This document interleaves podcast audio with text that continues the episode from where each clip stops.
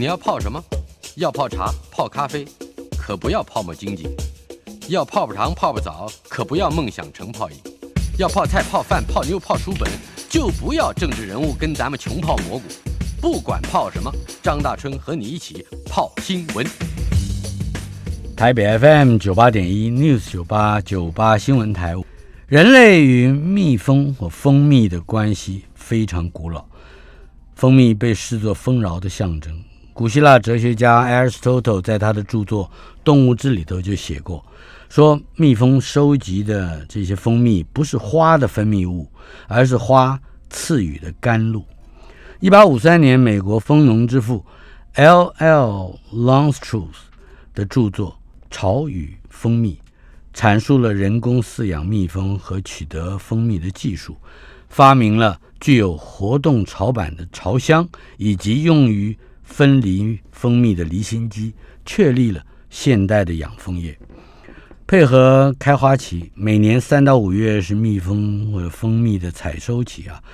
呃，这段期间，气温、降水量等等天气因素会成为影响蜂农收成的主要关键。而今天我们很久没有进行的一个单元，知识分子邀请到的就是蜂农啊，晴山蜂园的园主刘坤先生。他毕业于台湾大学昆虫研究所，原本在都市长大，进入了蜂农世界之后，辞去了原本在科技界的工作，全职从农。更是养蜂业界极少数拥有科班背景的蜂农知识分子。我们线上的是刘坤先生，嗨，刘先生你好，你好，你好，刘先生，这个我我我我想先讲一个最近大概一个多月以前，我在电视上偶然之间看到的新闻，一个妇人骑着摩托车把车停靠在路边，他进去大概是到旁路边去买东西，时间不会太长。但是这一段时间过去之后，等他回到他的车边，发现不得了，车子有半车都覆盖着密密麻麻的蜜蜂。这些蜜蜂似乎是因为一项行为的习性而误以为他的这个摩托车就是新的可以栖息之地。呃，这这个这个蜜蜂的习性被称为分巢，呃，或者分房，是吧？或者是一般叫做分蜂，嗯、分蜂，蜂是蜂，蜂是就是它本来会从一个蜂蜂巢变成两个，啊，叫做分蜂。是，嗯，好不好？呃，咱们谈一谈这个从分封谈起，呃，这样的习性，如果你在现场看，你会怎么解释？呃，就是蜜蜂分蜂的时候呢，它会先在巢里面产生一只新的蜂王的幼虫，然后把它养养大，作为新的蜂王。然后在这一只新蜂王它孵化出来之前呢，那这一巢的蜜蜂就会有一部分的蜂会先分出去去找新的地方住。嗯，它怎么会找到摩托车呢？OK，所以它在它在新蜂王出来之前呢，工蜂会先飞到外面去，会先聚成一整团，通常会在一个比较高的地方。嗯哼，然后蜂王就在追上去，所以是巢里面旧的蜂王会先分出去，然后把它们旧的巢就留给新的蜂王用。嗯，是。然后呢，当这个旧的蜂王飞出来以后啊，工蜂会把它包围起来，所以他们会在外外外面会一整球结在一个什么什么样样的地方。是。然后这个时候呢，工蜂就会开始去寻找哪些地方是可以去筑巢的地方。哦，所以在下一个新的巢筑起来之前。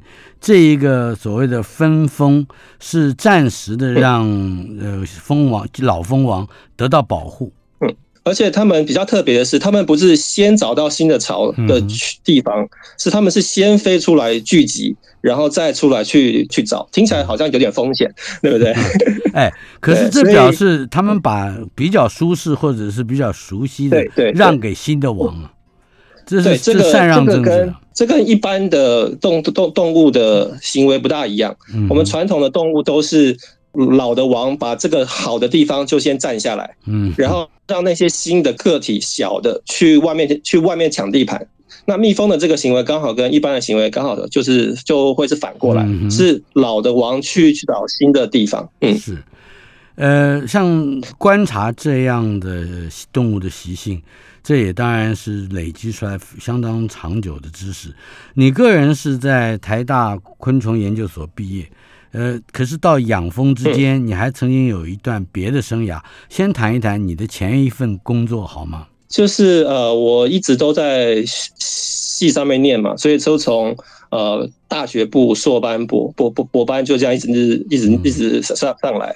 然后我那一念博班的时候，不是非常的非常的顺利，所以后来我博班就没有念，以后就想说，那我找个工作吧，对啊，所以我的第一个工作在除虫业，嗯嗯，然后那个工作没有太久，因为我那个时候就想说，那我就找个找个事儿吧，所以我正想到这个念头的时候，就刚好有这个工这个。工作就就是突然的突然出现了，所以我在那边大概做了两个月。不过那个两个月还蛮特别的，怎么说？因为一般的除虫业都是各大的饭店啊、餐厅啊，在休息之后，然后你要进去它的后场。啊哈，就去就去杀杀虫，所以那个时候我有去过很多奇妙的的这些地方。所以大家在餐厅吃饭的时候，你在前面吃饭，可是你不知道这个餐厅到了半夜都收了以后，它里面会是一个什么样的长相啊？嗯，所以你都发现了。所以所以我觉得那段经验分的很奇妙，所以我我那个时候去过很多地方。哎，像这样的除虫的行业，跟你原先。读昆虫系、昆虫研究所，在精神上会不会有一些不不不吻合的地方？呃，其实昆虫系我们的产业啊，一开始最主要是植物保护，所以在植物上就是要把这些虫把它除掉。哦，所以其实昆虫系里面，我们很大的部分都是如何把虫处理掉，不管是在在农业环境或者是在居家环境。嗯嗯，那么应该是具备某一种特定的宗旨，比方说对人如何产生更低或更少的，是的，是的，是的。灾害，是吧？那那这这个就是除虫的哲学了哈。好，嗯，对，就是如何你要让虫除掉，而且大环大环境就要保持好，而且要是无毒的这样子。那么这这份工作两个多月之后，你又转向了其他的什么行业？就去科技公司去了，这也还、啊、这也还蛮这也还蛮特特别的，就是也是一个就是就是缘分吧，对吧、啊？那个时候科技公司他们的呃企业总部的顶楼做了生态型的，就是绿化。啊哈，所以他们的绿化的面积还蛮大的，而且他们生态型的绿化做的很丰富，所以他们比较不容易把这个东西做做，就是把它包出去，因为一般的做做法都是我有一块原子，那我就把这个原子的整理直接外包出去给景观公司，就让其其他人进来做。那那个时候，因为我们做的比较很特别，对啊，所以而且也不能去用药啊什么什么的，所以那个时候我就刚好就有这个机会，我就去了。去做了。那我的部门是在企业社会责任啊哈，所以我的工作有就有一部分是把这个地方就是照顾好。嗯，其实也还真的不大容易，因为就是有树就有草，然后还有还有农耕，就是各个各个相遇，而且还有水域什么的，所以很复杂。是，有比较，比如说让人不能亲近的有毒的动物吗？呃，没有，我们那边主要就是。把植物的环境做得很丰富，让很多虫啊、动物都可以进来用啊。所以那个时候我也简单做了一下调查，所以我们诶，我现在已经忘了，所以我那个时候调查好像有一百多种动物吧。嗯，对啊。所以其实其实你做一个生态型的绿化，你只要不让植物种类多，然后不要喷一些药，你就让它很自然的长。其实很多。动物就都会进来用，那因为一般人不会有这个知识，就是它不会是昆虫系背背景嘛，因为因为在动物里面，昆虫的占比非常非常的多，所以对我们来讲，我去做动物调查这些的时候，我就很容易可以举出很多例子。啊，对啊，对啊，比如说像像蚜虫好了，蚜虫它会在植物的顶芽或者是花苞上。然后，因为一般人对于这种虫就不太特别注意，或者是把它当害虫，嗯，就是不管它了嘛。是。可是对我来讲，就是生态调查的时候，我记得蚜虫就有五六种吧。啊，那你有了蚜蚜蚜虫以后，就会有吃蚜蚜虫的这些瓢虫啊、狮鸭蝇啊什么，就都会跟着进来。是，所以瓢虫应该也有个十几种。嗯，所以你就你很容易，因为你有一个基础的生态链，很容易就它的它就会起来。嗯，可是一般人因为看不懂。所以他觉得植物种很多，然后植物看起来漂漂亮亮的也就可以了。嗯哼。可是因为一般人看到很多虫在上面，会直觉性的反感。嗯哼，对。我们我们对人对于虫有一些特殊的成见啊。啊，对对对。嗯哼。所以如果像公园里面的植物，它长了很多虫，那民众就会去反映说这个虫太多了，就会请政府去把它杀掉。啊哈。或者是我们一开始在选择种的植物就是没有虫的植物，这样我们比较好管理。嗯、是这样的话，我们的那个基础生态链就是没有办法起来。嗯，对啊，嗯、是，所以这个跟后来会从事养蜂一定也有一些些嗯思想上的关系吧？呃，至少情感上的关系。应该说养蜂这个事情，在这之前我有去上过课，可是没有真的下去养过。嗯后来我就上班就比较有空嘛，然后那个时候就自己私下养了养了几箱蜂，我就觉得这个东西实在真好玩。哎、嗯，可以介绍一下吗？学校是有修过课的，嗯，对啊，嗯，可是自己真的下下去养的时候，就觉得这东西就还就还蛮好玩的。嗯，你刚刚用了一个单位词，啊、就是 box 啊，嗯，对，养了几箱，也那个什么什么，这它这个箱是有一个。固定的一个一个体积吗？或者说有个数量吗？嗯、呃，先先从这最基础的跟我们介绍一下。OK，好啊，因为一个蜂巢里面基本上是一只蜂王，还有很多蜂组成的。嗯、那蜂里面大概分雌的跟雄的。那大部分都是雌的蜂，那他们就是负责去做所有的工作，所以就是工蜂。嗯、那另外，当巢比较强盛的时候，会产生雄雄的蜜蜂。嗯，那这些雄蜂就负责就是去交配而已。嗯、啊，那基本上这个组成就是这样。所以一个蜂王加加工蜂，就看这一群或这一箱蜂可以到多么的强盛。啊，那一般来讲，我们去采蜜啊或什么的，会养到至少要就要八个皮。那我们因为那个蜂巢里面是一一一一片一片一片的啊，对，所以每一片就叫做一个皮。嗯哼，皮是一个肉在一个一个杯，是是脾气的脾吗？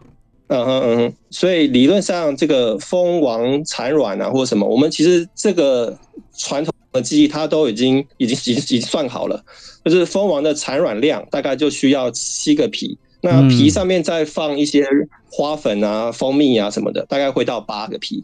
那所以如果蜂王产满这个八八八个皮，再加一些资资源的话，这样的话就算一个强盛的群。嗯嗯。那么这样啊，也就形成了一个你刚刚讲的一个箱子，是不是？对对对。嗯嗯嗯。这一箱里面可能是有，就会有一个王，然后看它是有几个皮，可能是从二三四五六七八这样。嗯，那么好，如果是一个非常丰盛的一个强盛的一个一个群哈，大概有多少只蜂呢？呃，一般来讲的话，我们一般会估两万到三万啊。嗯哼。可是，在就在理论上啊，一个强的群可以到五五万到六万左右。哦。好，那么现在就是说，我们要以养蜂。假设啊，我们的听众朋友也有有兴趣来跟你抢生意啊，那么就会想，我要要怎么去挑？呃，什么样的蜂？怎么样开始？以及要有多大的这个场地？或者呃，比如说我们知道你的放蜂的区域都在双北桃园了，是吧？呃，那跟那季节不同，会有哪一些地方不一样？可以一点一点为我们介绍吗？这个就是比较大。我进来养蜂比较特特特别的是，是我们自己家是没有地方可以养的啊。嗯，所以呢，我养蜂的路比较坎坷，所以我一直要去跟别人借地方，一直要去找地方。啊、怎么怎么说？因为。传统上来讲，就是如果住在乡乡下，自己家后面或者是一个树下，你就可以养了嘛。或者是如果住透天的话，你可以养在顶楼或者是什么。可是我们都就是都没有。那台湾还有一些人是养在家里的窗台的，嗯，就是，哦，对啊，对啊。嗯，要阳台的多大的非常有限。对啊，你就养个几箱蜂而已，这样。嗯哼，对啊。所以我一开始是在我们家就靠近山边嘛，所以我就在山上随便找了一块地方，就直接那个也不知道是谁的，我也就养了这样。对啊，没有人来找你。呃，他那边我故意找了一个很就没有人进去的地方。嗯嗯嗯嗯，所以我一开始就是在那个地方养，后来听当地人说，曾经有人在那边养马。所以它地上有铺水泥，是，所以它那块地虽然是平的，可是没有人进去种菜，嗯，没办法种，因为山上 对没办法种，所以我又刚好找到一个这样的地方，我就开始养了。这样，好，那么大致的范围有多多少平呢？你有印象吗？呃，那个地方还蛮小的，所以我放个十个蜂巢已经差不多满了。嗯，对啊。哦所以我后来就因为我养的越来越多嘛，所以我就开始去找地方借地方，对吧？就是不断的找，是，所以就开始到处问，就是问我的我的朋友，就是遇遇遇遇到人就说，哎，你们家是不是有地呀，或者是什么的？嗯、有碰到有碰到害怕怕被风遮，或者是有其他的原因而拒绝让你使用土地的吗？嗯呃，一般来讲，一般人啊，分成两边。一般人就会觉得，有些人就会觉得啊，有人来我们这边养养养蜂，他觉得这样非常好，嗯，他就觉得就比较丰富吧，就这么说。或者是其实蜜蜂在那边做进进出出出也还蛮有趣的，是 很多时候你可以光是看着蜜蜂那边进进出出就可以在那边就在很享受了，是吧？对 对对对对，跟在家里去养鱼鱼是一样的，你就看着那个鱼在那游来游去这样。是，那那可是可是风就是就比较特别，因为它不同时候、不同天、不同不同季节，它带回来的东西就都会是不一样的。哦，我们可以看到它脚上是有花粉嘛。啊哈。嗯，如果一般的话，大概就是橘色就到黄色，这比较普通。那有时候你会看到它带回来的是白的、黑的或者是紫的。那你就会去想象，你这个大环境里面有一些什么东西，可以让它采到这样的花粉回来。嗯嗯，那可以介绍一下白的、黑的和紫的分别是什么样的环境呢？呃，如果是黑的话，一般来讲是台湾栾树，是一种呃，就是行行道树，或者是在野外也还蛮常见的。我知道，我家门口就有，就是它黄色、橘色不同颜色，嗯。所以台湾栾树，你如果仔细看它的花，它的花是黄的，它的那些蕊是红的，可是它的花粉其实是黑的。哦，嗯，对，是，这是台湾栾树。嗯，所以如果紫色的话，目前不太确定是什么。那白色的也比较比较少见。嗯，所以我如果跟一些学校机关就去合作一下，其实我们养蜂的人也很想知道这些。特色的蜂花粉到到底是什么的这样的植植物来的？嗯，对啊，我最近就遇到一个，他是要做蜂花粉的，就是分就是就是去分析说到底蜂采了什么的粉回来。那他们有就有一个资料库，所以他只要把花粉收来去检查，他就可以知道这个蜂花粉是什么。是，我就很想跟他说啊，我们每次采了一些奇怪的粉，我们都很想知道这个是什么啊。对，你可以跟他合作嘛。啊，对啊，就是我把那些特色的蜂花粉。给你，你只要去显微镜下看，他们就会知道了。嗯，对啊，就是这个桥一直没有连接起来。对啊，你你刚刚提到了一个关键字，就是季节，不同的季节蜜蜂会有不同的行为表现。呃，谈一谈你在新店林口，嗯，北投龙潭是不是大园？OK，嗯嗯，那个时候我刚开始养的时候，我们靠靠近山区嘛，所以山区的大大大环境主要都是树林。嗯嗯哼。那农耕的地方比较少，所以我在新建这边的话，它基本上的植物环境就会是树林。嗯，嗯，那可是那个时候我去参加外面的一些班级的时候，我的同学他们就是养在海边。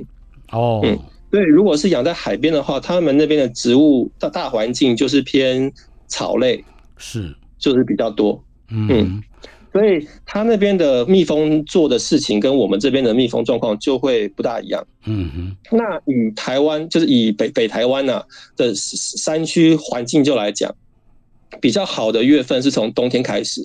嗯哼。然后所以从十二月一二三四五月这一段时间是比较好的时候。所谓比较好就是自然环境中有比较多的花蜜跟花粉。好，那么如果你刚才提到的，它只有草或者树或者杂木林子，那么这个蜜蜂它能够采什么东西呢？所以呃，只要有植物开花，那大部分的花蜜蜂都可以去就去采它的蜜，就跟粉。那每一种植物它的状况都不大一样。嗯，比方说稻子好了，稻子开花的时候就只有花粉，它就是没有蜜的。啊，那也有一些植物它是蜜很多去吸引虫过来啊，所以每个植物状况都不一样，而且这又搭配就是气候。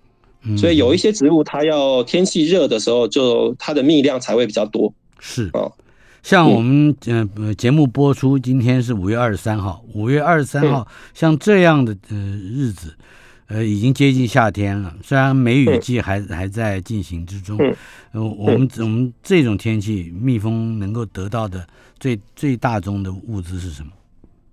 呃，如果是平地的话，有一种植物叫做。乌桕啊，乌桕，乌鸦的乌，木字边一个楚呃，公孙杵臼的臼。嗯，那乌乌桕这个树啊，在有开垦过的区域长得还蛮多的啊。所以如果是在一般的平地，就是有开垦过的区域，或者是高速公路的旁边这些区域，这些树就会比较多。所以乌桕以北部来讲，大概是五月中开就会开始开，然后到五月底左右。所以，如果你在平地的区域的话，收到的就会是这些。但如果你在山区的话，山区的五月开的植物比较多样，而且每一个山区它的植物组成都不大一样，所以每一个山区采下来的风味就会差别比较大。好的，好，我们休息片刻，稍后马上回来进行的单元知识分子访问的是晴山，晴天的晴，山山峰的山。晴山丰源的园主也是丰农刘坤先生。台北 FM 九八点一 News 九八九八新闻台，今天进行的单元知识分子，知道的知，食物的食，呃，也是知识分子的某一个类型。今天访问的是第一次来到节目中的刘坤先生，他是秦山蜂园的园主。简单的说，是蜂农，也是我最敬重的一种产业人口。而且通常他们都能够在处，我想是像杀入这个战场之上一样，跟上千上万的蜜蜂相处，而且还能够全身而退啊，往往能够全身而退，是很不容易的。但是现在我们一般嗯食用蜂蜜的消费者。最关心的应该是我会不会买到假蜂蜜？这我从小就听说，呃，很容易买到假蜂蜜。呃，好，蜜蜂的所产的蜜，呃，会是假的，或掺和了假的。这这个问题到底有没有意义？呃，应该说。讲来讲去呢，消费者在买蜂蜜的时候，主要还是要看，就是你相不相信你买到的蜜是真的，所以你是不是找到一个值得信任他的人？因为这个议题很复杂，就是说呢，坊坊间最常用的方法是蜂蜜加水去摇晃，嗯，让看它有没有比较白浊，或者是有没有泡泡，就是就非常细的泡泡，是啊。可是啊，在做假蜜这件事情，因为利润很高。所以只要是有办法突破的点，大家都会想要去突破它、嗯、啊。技术上面在进步，对，所以呢，所以以刚刚我们说的这个方法就来讲啊，我只要在真蜜里面混了一些假蜜进去，嗯哼，那真蜜就会让这个液体看起来白白的，而且还会起泡沫，嗯哼。所以你如果用这个方法辨别的假蜜，一定是比较低阶的假蜜，嗯哼。就是比较技技术不太好的下假假蜜，那怎么样去分辨比较高阶的？那科学上有一些检验它它的它的方法，可是呢，这些检验的方法虽然可以用，可是呢，我们可以在网络上找到有卖假蜜的人，他直接宣称他的这个蜜是可以破解这个方法的。嗯哼，所以我们虽然用科学检验是一个方法，可是我们的科学检验也只能检验。另外一部分比较没有那么厉害的假蜜，怎么这么做？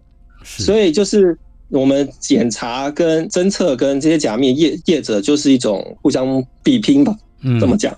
可是我们总的来看呢，就是世界上的蜂蜜的产出量是没有这么多的啊，可是世界上流流流通的蜂蜜量是很多的，嗯，所以我们一定知道这个市场上有很多是假的，是，可是呢，我们没有办法用科学的方法去抓到说这些假蜜到底在什么样的地方，用什么样的方法，嗯，嗯。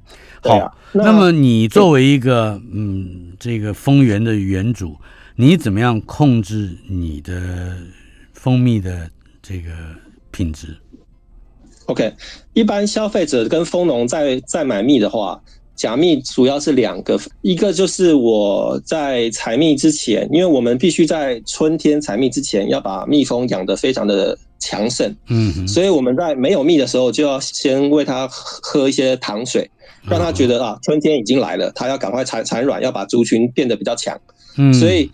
如果这个第一批的蜜啊，在春天一开始采蜜的时候，第一批的蜜会混了人工喂的糖水，嗯。嗯，所以这批蜜的话，传统农都会把它分开来卖，或者或者是这些蜜就是不会拿来卖了。啊，嗯，因为养蜂产业里面很多人是比较玩票性质的，他养的量比较少的，嗯，那这些采蜜的工作其实是很繁琐，它这个工作量非常多，所以。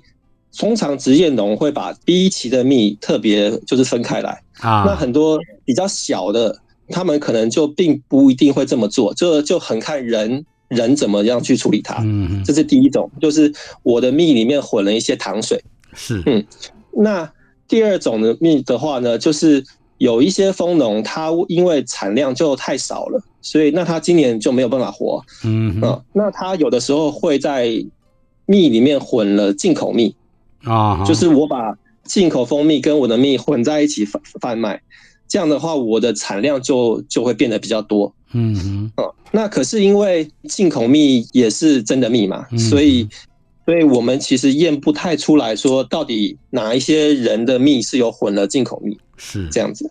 那你的整个的产业过程，嗯，可以为我们介绍一下吗？我的话比较就 比较特别，因为刚刚有说。就是我一开始是没有地的嘛，所以我因为这样，所以我变得很灵灵活，因为我没有地，所以我所有的地都是借来的，所以我可以去这里，也可以去那里，我可以去很很多地方。啊，因为一般人他是有个家的，对不对？对。所以我没有事的时候，我蜂都会回来，就在家里面照顾比较方便。那因为我是没有家的，所以我的蜂蜜就要一一直跑来跑去。嗯。只要哪边是有蜜，就要搬去。不然，如果你的蜜蜂待在一个没有资源的地方的话，你要花额外花很多心力去，就要去喂它。嗯嗯。就像刚刚讲的喂糖水是吧？对，或者是喂花粉团啊，就是把采集的花粉混了糖跟大大豆粉，就去喂它。因为糖水里面只有热量而已，就没有蛋白。是，所以我就可以把呃蜜蜂搬到很多不同的地方去。那哪边会有资源，我就把蜜蜂搬到什么样的地地方去。可可以介绍一下，比如说你一天去照顾不同地方的这些个蜜蜂的生活吗？OK。那因为我们养蜂，其实最主要每个礼拜去照顾它，主要是怕它会分蜂。我们一开始就就知道了。是、那因为它整个分蜂的过程，就是小的蜂王幼虫长起来的话，大概需要十二天。是。所以呢，我们大概会抓七到九天的一个，每七到九天要去看一次。嗯。如果有新蜂王，他们蜂群产生新蜂王的时候，我要要把新蜂王先拿掉。啊哈，就避免他去分封，分封，嗯哼，嗯，让让它不能分封。那最最主要是这个工作，所以我们每一个场地是通常是每七天就会去那边一趟，嗯哼，嗯，一般来讲是每过每个礼拜就去那边看他一次，嗯，呃，如何照照顾呢？所以如果是分封的话，就是我们会把每个草皮都会拿拿起来看。就是如果它产生一个新蜂王的，它的那个勇士它是向下的，嗯，是因为一般的蜂巢都是向侧边开口，是。那蜂王的那个勇士它是向下的，所以我们刚刚刚看到这个向下的，我们就知道它要产生新新的王了，嗯，所以就会把这个地方就是去去去掉。那你用这个方法就可以确保它不会分蜂这样子。嗯那同同时我们也会去看它说，比如说蜂群变强了。那它就会需要更多的地地方，所以我们会增加皮，或者是减少皮。嗯、这个增加你刚刚讲的这种皮啊，呃，它它有一个什么样的手段，以及用运用什么样的材料？呃，需不需要考虑呃日间晚间这种时机？呃，一般来讲，天气好的时候，蜜蜂的心情会比较好。如果你就是就是天气快要快要下下雨啊，天快黑的时候，你去开箱，蜜蜂就会很凶。所以我们我们这个工作的时间受天天气的影响很大。嗯，因为如果今天就是下雨，你这个每过七天去看的这个时时间就会被挡住。所以有的时候变成要。就是看看气象预报，对我们来讲很重要，所以我要假设说，我到了今天要去的时候，其实今天天天天天气不好，那我就要想说，好，那我都是前一天去，还是到了之后那那天去？所以我们的工作要不断的调整，因为比如说像我我做的方法跟传统农比较不大一样，我是做多样，然后每一个的量比较少，所以像我现在我的蜜蜂。就分了四个地方就在放，它这个四个地方就是在台北市的东南西北哦，四个方位，四个地方在放，所以我是故意故意选择东南西北四个方位定好了，还是也不是，就是每个地方的状况都不大一样。嗯，怎么说？可以举例子来说明一下吗？呃，因为像西边的话是靠海，所以咸丰草还有我们刚刚说的那个乌桕乌桕树。它就会比较多，所以那这边的蜜就会是一个风格。嗯，那靠近山区的话呢，因为每一个山的植物组成都不大一样，然后我啊，每一年都会去测试一个新的地方。嗯哼，所以在靠近山区的这三个地方，有两个我是比较熟悉的，那另外一个就会是新的地方。是，所以我目前是每年都会在测试一个新的地方。所以以我现在分四个地方，那因为这地方都很远，所以我一天最多只能去两个地方。嗯哼，是 OK。所以我比如说一个礼拜最少要两到三天就要去去看风，那这看风的时间就会牵涉到今天的天怎么样。那如果今天不能去的话，是不是明天去？明天不能的话，那个是怎么样？所以我们的工作要常常调来调，也是有弹性的，要不断的调整。对，你可以不用今天去，你也可以之后再去。可是，如果风跑了或者怎么样的话，你就结果自负这样。访问的 是晴山蜂园的园主，晴天的山峰刘坤先生。稍后片刻，马上回来。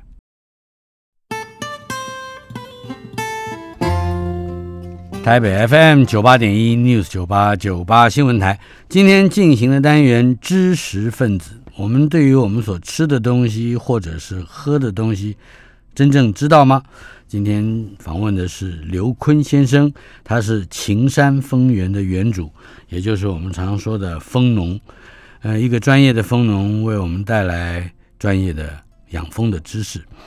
我们先前啊曾经提到啊，呃，这个养你有好多地方嗯都在养蜂，呃，有一个地方是龙潭，龙潭我以前做了很长一段时间，大概前后有二十年之久。可以谈一谈你在龙潭选择养蜂地点的原因是什么吗？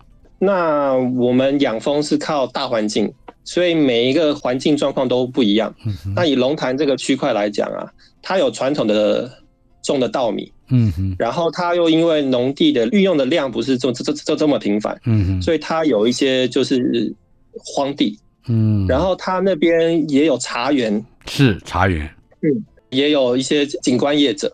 OK，所以它的基本组成就会是这样。那以稻米来讲，一年一一收，或者是就就就就两收。那第一收通常都六月七月了哦，所以比如说稻米在开花的时候，我们就可以看到很大量的蜂会去采蜂花粉回来。嗯哼。那因为它的农农田区域或者是有一些林田都会是荒着的，所以什么写蜂草啊，或者是一些野的花，就是也也会进来。啊、嗯，然后呢，再下来，因为它有很多景观业者，啊、嗯，所以就是种一些松树啊什么的，所以像有一些叫大花紫薇这样的树，嗯、那大花紫薇它在夏天的时候会夏天开花，就会有花粉。嗯哼，OK，那如果是茶园的话呢，茶园开花通常从十月底一直开到隔年的二月三月。啊哈，是。那茶花也是一个花粉多。几乎没有蜜的植物，嗯，OK，而且它开花时间非常的长，所以以龙潭这个区域，我刚刚讲了，所以春天有花粉，夏天有花粉，嗯哼，秋天有花粉，冬天就是也有粉，就会是茶园。嗯所以以龙潭这个这个环境来讲啊，它整年都不会缺花粉。嗯哼，这个很特别，只是看它什么时候会会出蜜而已，对不对？你刚刚讲茶就 okay, 茶就不容易出蜜。对，所以呢，所以它一整年的花粉的状况是很好的。嗯嗯。可是呢，以一般来讲的白花蜜来讲，咸丰草是最最主要的啊。可是呢，咸丰草这个植物呢，通常靠海边的时候，它的蜜量才会多。哦，OK，所以我刚刚讲了很很多的植物都是比较没有蜜的植物，嗯，它的粉很多。所以我如果蜂放在这里的话呢，我可以做蜂花粉啊来做收集。可是我如果在这边去采蜜，蜜的量就会非常的少。是。所以做蜂花粉也是这个产业里面很重要的一环，等于是回头来供给蜂，是不是？对，所以蜂花粉也是一个产品嘛。所以当你在这个地方去养蜂的话，你要喂蜂用的糖就会用的比较多。嗯哼，那你可以就去做其他的标识，因为比如说我们刚刚说海边的咸丰草，它的蜜量比较多。嗯哼，OK，那而且那边的修跟田的量也非常的大。是，可是呢，海边因为都东北季风的这的关系，海边的东北季风实在非常的强，强到蜜蜂没有办法出门，出门都会被吹跑。是，所以叫喂它们。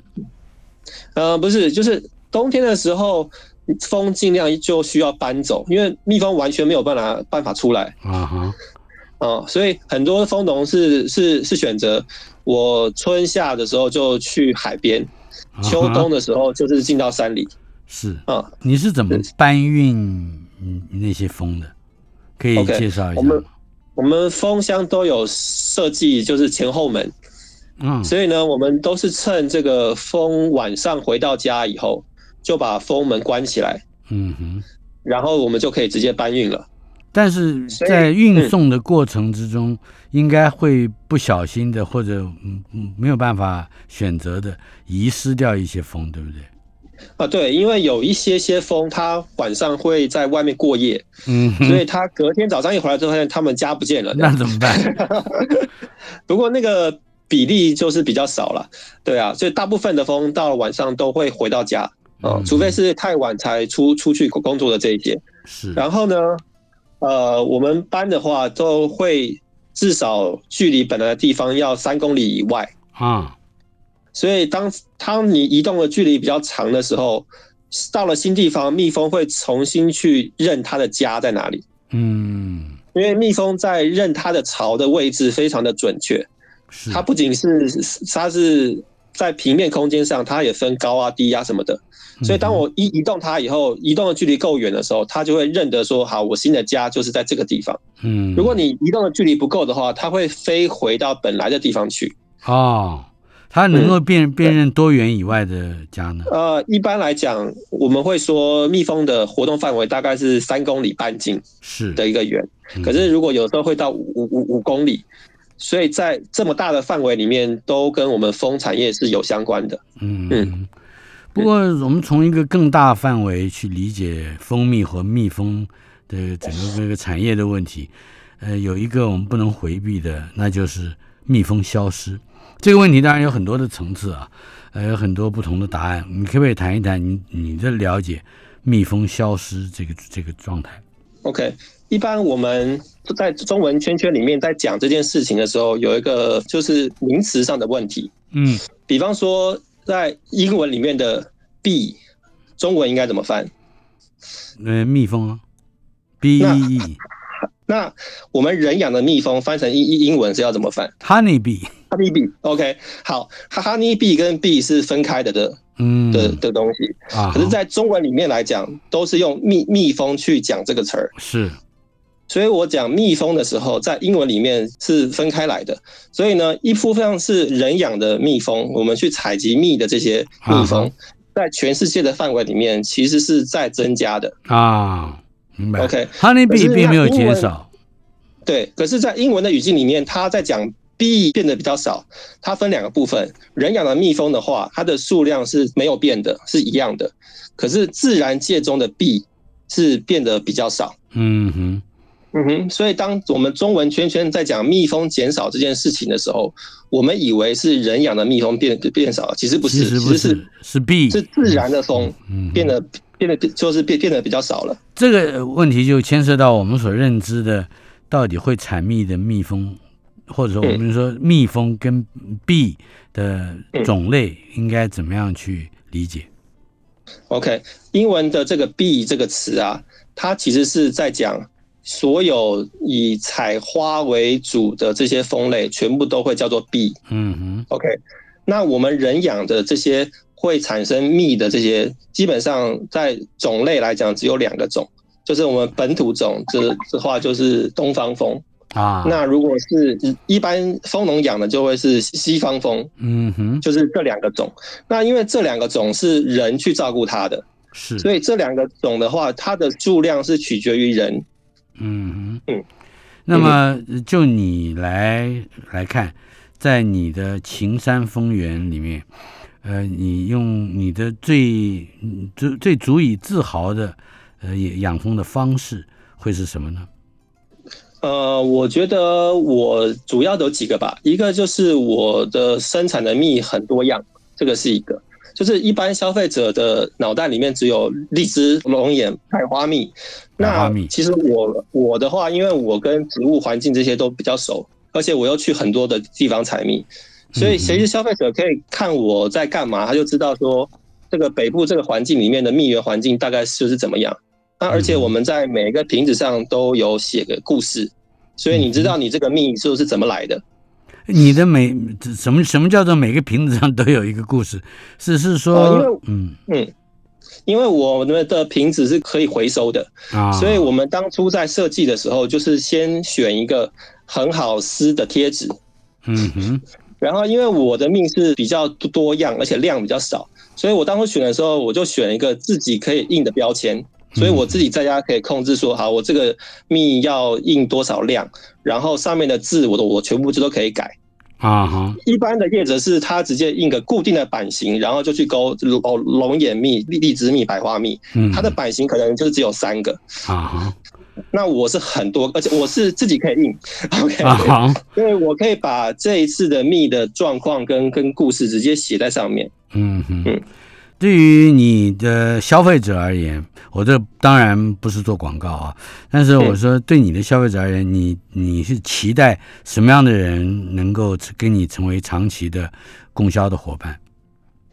呃，应该说，如果你喜欢这些自然间有发发发生的这些事情，其实我的很多客人很喜欢看我那个文字，嗯，因为一般来讲啊。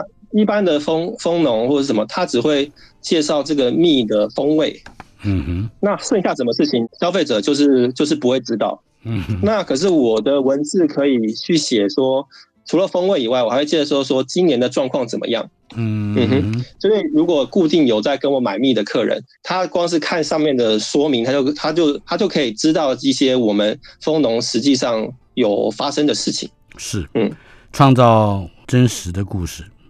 非常感谢秦山蜂园的园主蜂农刘坤，呃，知识分子这个单元会日后会不断的推出，呃，只要是对于食育、对于农业、对于呃农耕和农，嗯，这一个整个大的范围，呃，有关的特殊的题材，我们都会加以报道。